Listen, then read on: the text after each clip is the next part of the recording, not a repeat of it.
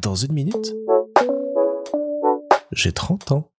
Salut En ce 21 juin, il me paraissait intéressant de vous parler de musique et de mon rapport à la musique. Parce que c'est tout un sujet en soi. Depuis qu'on est petit, on vit entouré de musique. On vit entouré d'instruments, de concerts, de pratiques de la musique.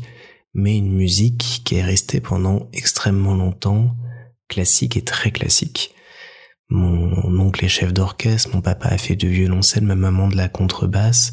Donc on a été baigné dans cet euh, univers de la musique de chambre, de la musique orchestrale et de la musique classique pur jus à base de Beethoven, Mozart, Mahler et autres compositeurs venus de toutes les époques et de tous les âges. Et c'est comme ça que je me suis retrouvé à 5-6 ans derrière un piano à apprendre à jouer de ce magnifique instrument tout en prenant des cours de solfège en école à côté pour comprendre comment j'arrivais à faire cette jolie musique et comment la créer par la suite. Et en dehors de ça, on écoutait assez peu de euh, musique moderne, pop, variété et autres. Maman était assez friande de ça et nous en faisait découvrir certaines, mais c'était une toute petite partie de la musique que l'on écoutait et donc que l'on aimait à cette époque-là. Je pense que je voulais euh, plaire à ma famille, à mon papa, donc euh, j'étais très féru de musique classique à cette époque-là. Je le suis toujours aujourd'hui, c'est une musique que j'aime beaucoup écouter parce que ça me permet de me concentrer, de me relaxer. Je trouve qu'il y a énormément de choses très jolies à découvrir là-dedans, mais j'ai un petit peu plus ouvert mes oreilles depuis pour aller euh, tester et découvrir d'autres choses. Ce qui n'a pas manqué à certains moments de causer quelques soucis. Il y a une œuvre classique comme ça qu'on écoutait euh, vers 9-10 euh, ans, je dirais, où c'est la fin d'un opéra si je me souviens bien, et plusieurs personnages passent à la guillotine et ça rythme la musique. Donc c'était un truc un peu intense, un peu euh, dur, mais très émouvant, très bien interprété. Et je me souviens avoir rapporté le CD à un anniversaire et avoir fait écouter ça à mes potes de cet âge-là.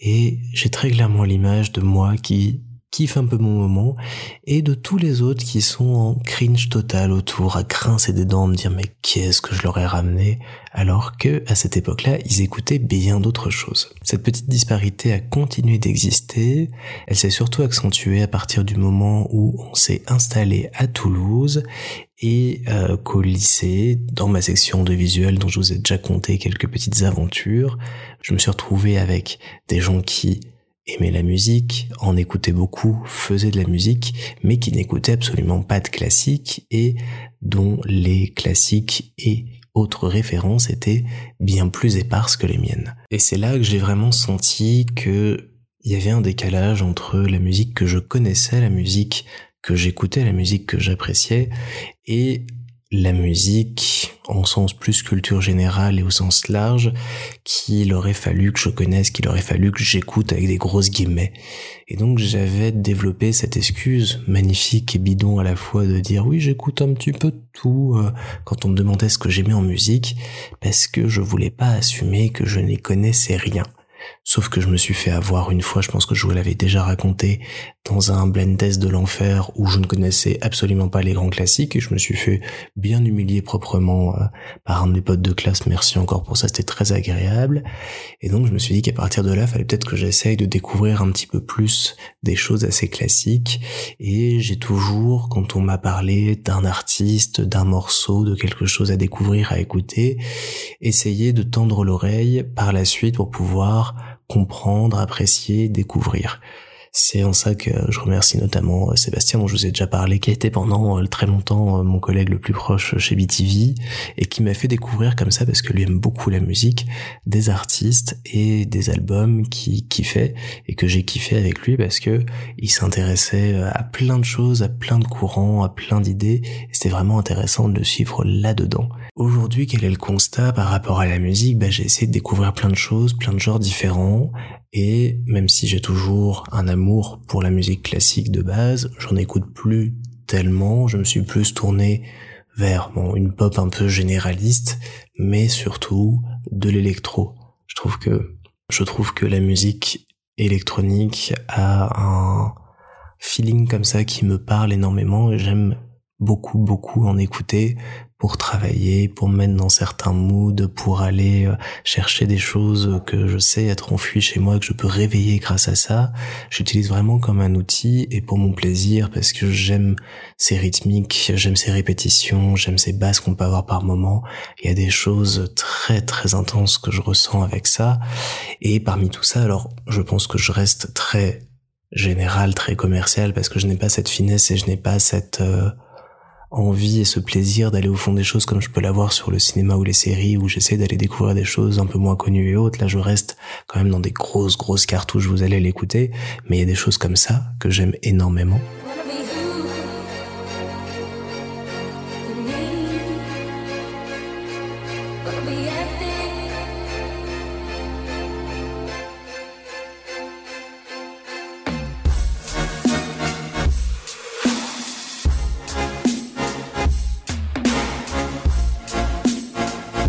Comme ça qui sont plus planantes.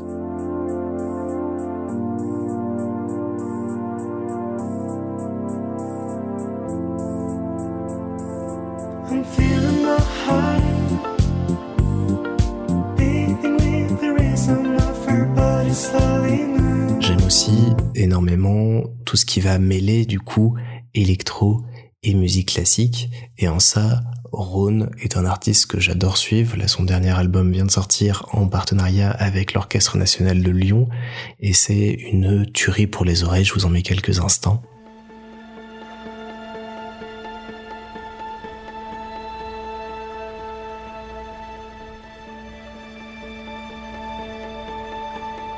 Voilà, c'est planant, c'est d'autres mots, d'autres sensations que je vois, c'est juste beau, ça donne envie de voyager, ça donne envie de fermer ses yeux.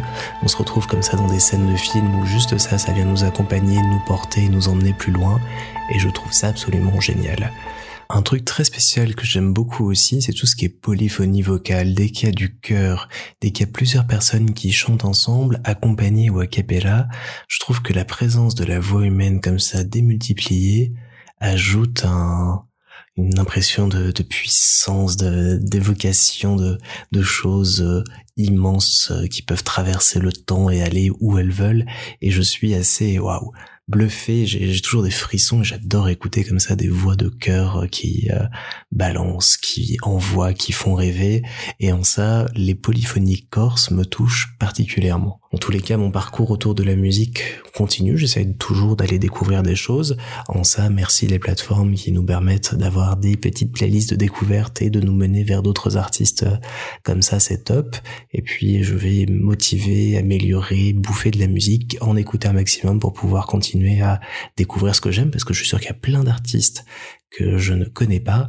Et à ce moment-là, je me retourne vers mon piano et je me dis qu'il serait peut-être temps, après des années et des années, que je me remette un petit peu au piano, que je recommence à jouer parce que c'est quelque chose que j'ai perdu avec le fil, malgré ma formation et mes années et mes années de pratique. Mais quand j'écoute des gars comme Sofiane Pamar, je me dis que juste l'écouter, c'est déjà très beau. Bonne fête de la musique.